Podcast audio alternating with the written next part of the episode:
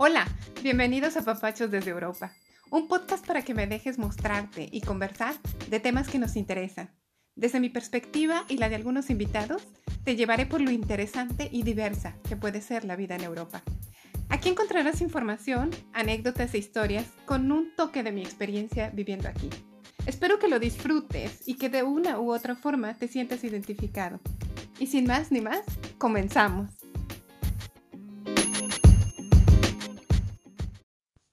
Hola, bienvenidos a este episodio del idioma alemán. Bueno, yo creo que la palabra concreta sería saber si es difícil aprender alemán para alguien cuya lengua materna es el español. Pues bueno, tampoco es que sea un camino súper fácil, ¿no? Pero desde luego tampoco es tan complicado como muchas veces nos los han pintado. Claro que habrá una serie de dificultades para aprender el alemán a las que si no nos sabemos hacer frente, pues lógicamente se van a crear obstáculos que después te van a ser un poco más difíciles de superar. Pero no, realmente pienso que se le necesita un poco de dedicación y tiempo al idioma. Nada más. Y bueno, pues para poder hablar más profundamente de esto, ¿por qué no partimos del contexto del alemán? Yo les quiero comentar que el alemán pues es un idioma oficial en en algunos países de Europa, como son Alemania, Austria, Liechtenstein y Suiza. Y también tienen un estatus oficial, reconocida como una lengua minoritaria en algunos otros países, como son Italia, mm, la República Checa, Hungría, Dinamarca, Bélgica, Luxemburgo, etc. Aproximadamente el 16% de los habitantes de la Unión Europea hablan alemán. Ahora, un dato muy interesante es que durante el siglo XIX la literatura alemana pasó por una época de gran prestigio y muchas palabras alemanas se exportaron hacia otras lenguas. Por eso, si algunas veces escuchan palabras como kindergarten o delicatessen, pues son provenientes de, este idioma, del alemán. Eh, hoy en día, la posición del liderazgo de Alemania, pues en el marco de la economía a escala internacional, nos proporciona otra razón bastante importante para aprender este idioma, pues ya que Alemania es una de las grandes potencias en Europa y la cuarta más grande en el mundo después de Estados Unidos, China y Japón. Así que lo vuelve pues un idioma bastante importante para que sea aprendido y hablado, pues ya que hay diversos sectores que trabajan en el área automotriz o bien en el área manufacturera o de ingeniería y estas pues se tienen que ver en algunos casos con la oportunidad de poder aprender el idioma.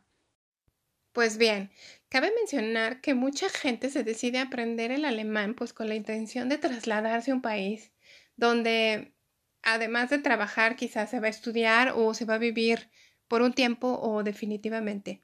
Y pues para empezar hay que tener bien en cuenta algo, que antes de que se hablara la lengua estándar, eh, que es el, el, alemán, se hablaba ya el dialecto y el dialecto es más antiguo que la lengua estándar del alemán. Muchos vocablos y locuciones que hace siglos han desaparecido del alemán estándar perduran hasta el día de hoy en los dialectos o en las variantes regionales del alemán. Y bueno, entre los dialectos y la lengua culta o la estándar está el habla coloquial, que es el alemán que se habla entre familias o entre amigos. El alemán que se aprende en las escuelas de idiomas o en los cursos para extranjeros es uno estándar que prácticamente entienden y hablan todos los germanohablantes. Eh, como mencioné, a nivel familiar se habla el dialecto de la región, que es el que le da identidad a la, a la parte donde se está viviendo. Pero, por ejemplo, cuando un alemán del norte quiere ir a comprar a Austria, tiene que aprender definitivamente algunas palabras típicas para poder comunicarse de una manera más fluida. Y bueno, eso sucede también entre, entre las mismas regiones de Austria. Algunos dialectos varían en su entonación, en su pronunciación y en cortar algunas palabras. Cuando estos dialectos son de la región alpina, se vuelven todavía mucho más mm, característicos porque son mucho más fuertes y mucho más arraigados en, en la región y en su forma de hablar. Em, en las empresas se habla un alemán estándar. Esto quiere decir que cuando los trabajadores, por ejemplo, son de origen alemán o austriaco o suizo, entre estas personas se habla el alemán estándar, que es el que todos entienden. Y bueno, lo que pasa es que también depende mucho del nivel de cultura de cada hablante. Todos han aprendido en la escuela el alemán estándar, pero en el ámbito familiar pues se ha cambiado un poco y es por eso que se arraiga mucho más en el dialecto. Eh, hay trabajadores o los trabajadores extranjeros que no visitaron nunca una escuela alemana y que aprendieron el alemán pues coloquial, el del dialecto, ¿no? Con sus compañeros de trabajo.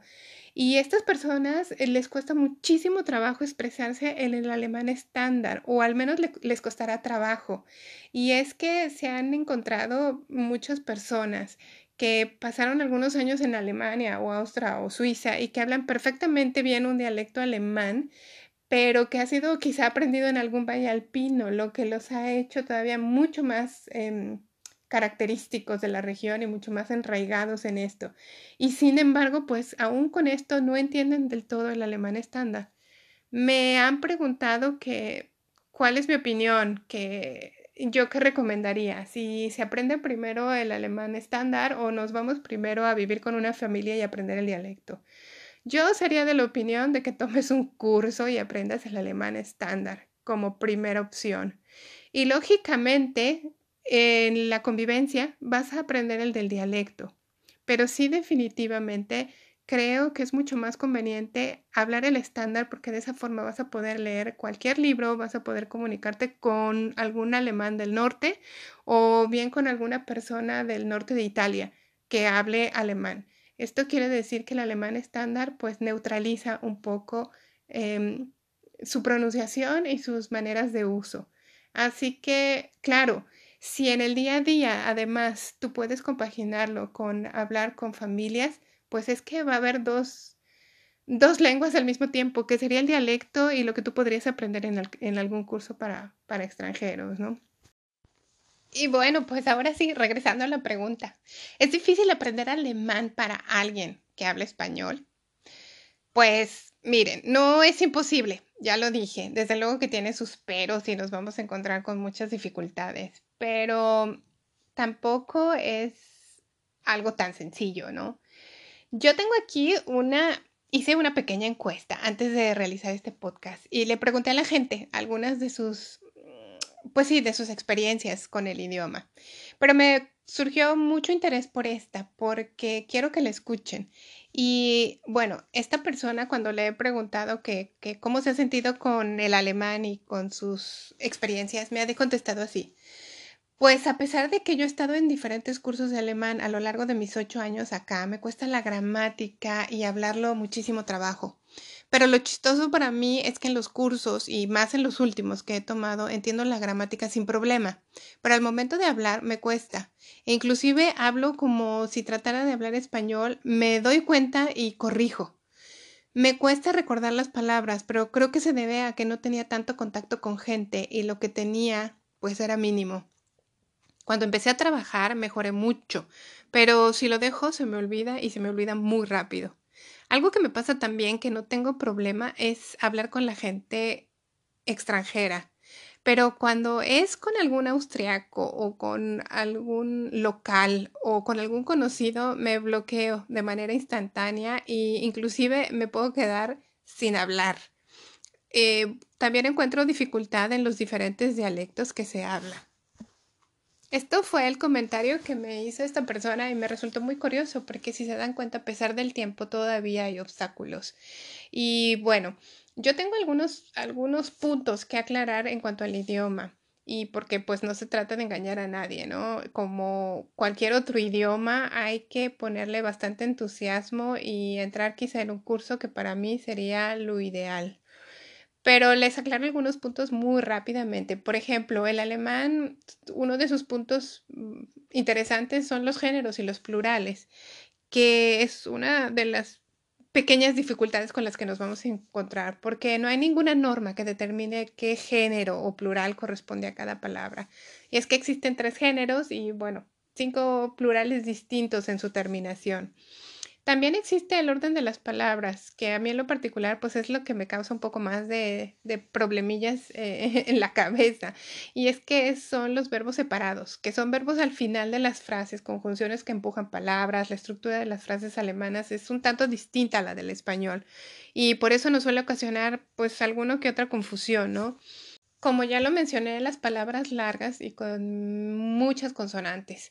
De esa forma, pues nos hace un poquito más difícil pronunciarla. En mi punto particular, muchas palabras del alemán eh, son en su mayoría con letras em, en consonantes, basadas en consonantes. A diferencia de lo que yo he encontrado con el español, que nosotros tenemos más combinaciones con, los, con las vocales. Y bueno, por eso creo que es quizá a veces uno de los problemas para para leer ciertas palabras. Eh, también están eh, las declinaciones. ¿Por qué es esto un problema? Bueno, porque hay que aprenderse pues nueve, nueve tablas de sufijos, saber cuándo usar cada tabla y cada declinación y bueno, además aplicar todos estos conocimientos de forma inmediata mientras se habla.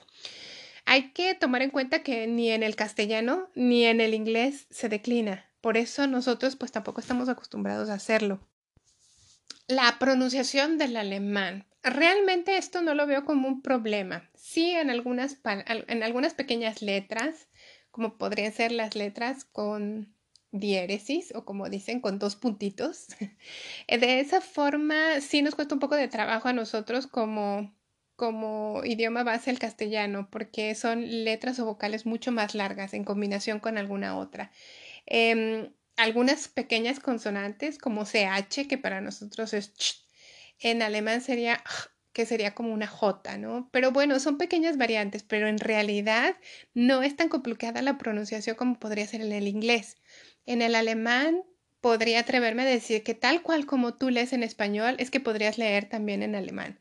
Lo difícil, claro, es tratar de pronunciar cada una de las consonantes que aparece en las, en las palabras. Otro punto serían los verbos separables. Los conocemos un poquito, me imagino, porque se parecen a los que utilizamos en otros idiomas, como sería el inglés, que en inglés serían los phrasal verbs, que son pues estos verbos que tienen alguna partícula como prefijo y que cambia por completo el significado cuando ésta se llega a separar, ¿no? En alemán hay más de 25 prefijos posibles, lo cual pueden alterar uno de estos verbos. Otra dificultad, y aquí tendría que poner flechas, es hablarlo. Porque a casi todo estudiante del alemán le da vergüenza ponerlo en práctica. Y ya sea con los compañeros, con la profesora o con los hablantes nativos, creo que mi consejo es hay que soltarse, hay que obligarnos a hablar. Si se convive con el idioma 24 horas seguidas, pues esto ayuda bastante si tienes la oportunidad quizá de adentrarte en algún café de idiomas donde no solo te aclaren la gramática, sino además te puedan incitar a leer algún artículo y a poder soltarte con el idioma, pues mucho mejor. También existen otros recursos que puedes tú tener en línea, ¿no? Que podrían ser, no sé, algunos libros, yo recomiendo libros de niños, algunas mm, canciones también muchísimo podrías encontrar inclusive en las secciones de niños todas estas donde eh, puedes partir inclusive de vocabularios básicos. Quizá puedes también darte a la tarea de ser disciplinado y aprenderte 15 palabras al día que esto pues lo que va a hacer va a ser enriquecer bastante tu, tu vocabulario que a fin de cuentas en cualquier idioma se te se te pide para poder tener una conversación pues más fluida, ¿no? Ahora, ¿por qué es una de las principales dificultades de, del alemán eh, o qué es una de las principales dificultades? Pues creo que en un mundo donde la inmediatez cobra cada vez más importancia, eh, como es en estos países, la calma y la espera pues brillan por su ausencia. Y con esto quiero decir es que nosotros como latinas somos como mucho más pacientes en el sentido de que cuando algún extranjero quiere hablar español, bueno, nosotros damos todo el tiempo para que esta persona se exprese. Aquí sucede un poquito lo contrario, es que muchas veces la gente necesita que seas mucho más directo, mucho más concreto en expresar tus cosas. Entonces, pues vaya, digamos que la paciencia no es, no es el fuerte de por aquí, ¿no? Pero sin embargo, bueno, no es en todos los casos. Hay casos también donde se toman todo el tiempo para poder eh, explicarte y, y enseñarte en qué partes quizá estás teniendo errores. Y bueno, por lo mismo yo recomiendo un curso nuevamente. Ahora, pues, ¿cómo solucionar todas estas pequeñas cosas o detalles? Pues tomándote las cosas con pausa, hacerlo despacio, em, no desesperándonos, tratando de darnos nuestro tiempo. Em, yo creo que sí se puede, yo creo que no es tan difícil cuando estás tan dispuesto y cuando tienes la oportunidad de hablarlo es quitarte toda la pena de cometer algún error. Y sí se puede. Em, también obligarte a estar en situaciones donde donde no tengas ayuda de nadie. Ahora sí que como lanzarte a la piscina boca abajo. de esa forma no vas a tener ayuda y esa va a ser la necesidad el que tú te tengas que expresar. Pues espero que te hayan servido estos consejos y estoy segura que si te gusta aprender idiomas, segura también te gustan los retos. Si te gusta viajar, seguro sabes que hay un pequeño sacrificio de por medio. Y bueno, quédate seguro también que con esta opción de aprender un nuevo idioma, como sería el alemán, tienes las puertas abiertas en muchos lados y además la ventaja de, poder involucrarte en la sociedad, de sentirte más integrado y parte del lugar en donde estás. Pues, en fin, así llego al final de este episodio. Espero que te haya servido, que no te hayas asustado con el alemán, al contrario, que de verdad te sientas motivado para continuar por este camino del aprendizaje que además eso se te va a quedar para toda tu vida. Pues te deseo una linda tarde, un lindo día o unas buenas noches, sea el caso que sea, y espero verte pronto. Nos vemos en el próximo episodio. Sígueme en mis redes sociales. Estoy en Facebook como Silvia Flores Hudson o en Instagram como apapachos-desde-europa. Hasta pronto. Auf Wiedersehen.